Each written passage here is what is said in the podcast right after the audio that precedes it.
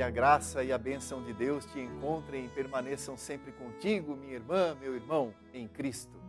Hoje, dia 17 de agosto, quinta-feira da 19 semana do Tempo Comum, estamos juntos no programa Verbo, uma palavra de Deus, que é transmitido a vocês pela TV Mais e pelas mídias sociais diocesanas. Eu sou o diácono Marcelo, da paróquia São Pedro e São Paulo, região pastoral São Bernardo do Campo Centro.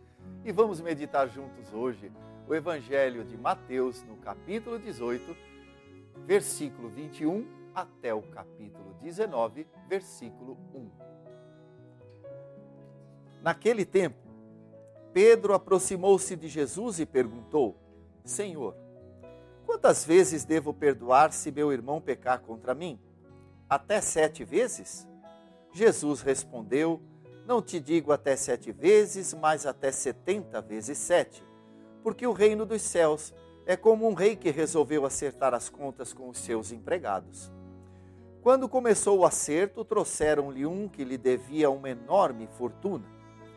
Como o empregado não tivesse com o que pagar, o patrão mandou que fosse vendido como escravo juntamente com a mulher e os filhos e tudo o que possuía para que pagasse a dívida. O empregado, porém, caiu aos, aos pés do patrão e prostrado suplicava: Dá-me um prazo e eu te pagarei tudo. Diante disso, o patrão teve compaixão, soltou o empregado e perdoou-lhe as dívidas. Ao sair dali, aquele empregado encontrou um de seus companheiros que lhe devia apenas cem moedas. Ele o agarrou e começou a sufocá-lo, dizendo: Paga o que me deves. O companheiro, caindo aos seus pés, suplicava: Dá-me um prazo e eu te pagarei. Mas o empregado não quis saber disso.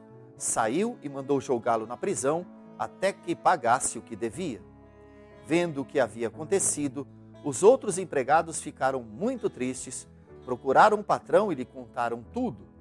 Então o patrão mandou chamá-lo e disse-lhe: Empregado perverso, eu te perdoei toda a tua dívida porque tu me suplicastes.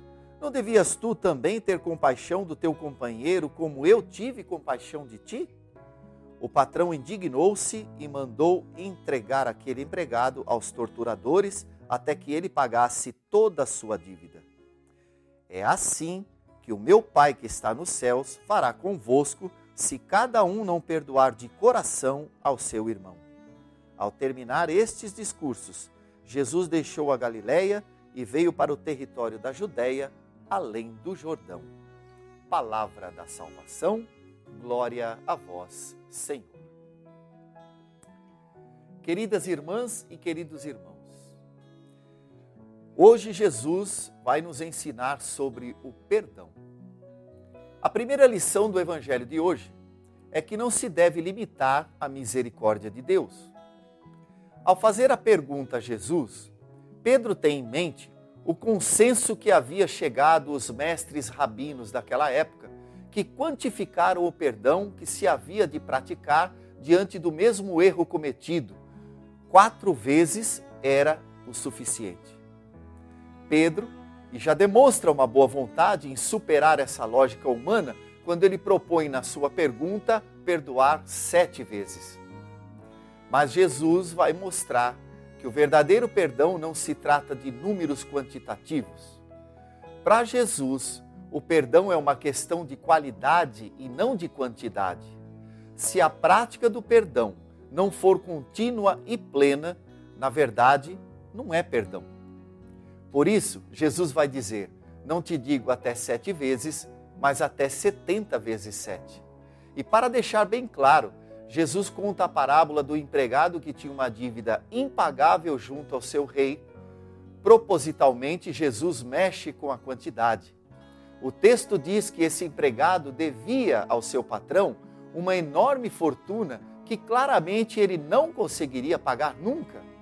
Porém, não levando em conta o montante da dívida, o patrão agiu com compaixão e perdoou totalmente a dívida desse empregado que implorou pelo seu perdão. Entretanto, esse mesmo empregado não foi capaz de se compadecer do seu companheiro que lhe devia uma quantia infinitamente inferior à sua dívida com o patrão. Ele fez exatamente o contrário do que lhe havia acontecido. Ao invés de perdoar, mandou que jogasse seu companheiro na prisão até que lhe pagasse tudo o que devia. Essa parábola de hoje nos provoca uma reflexão.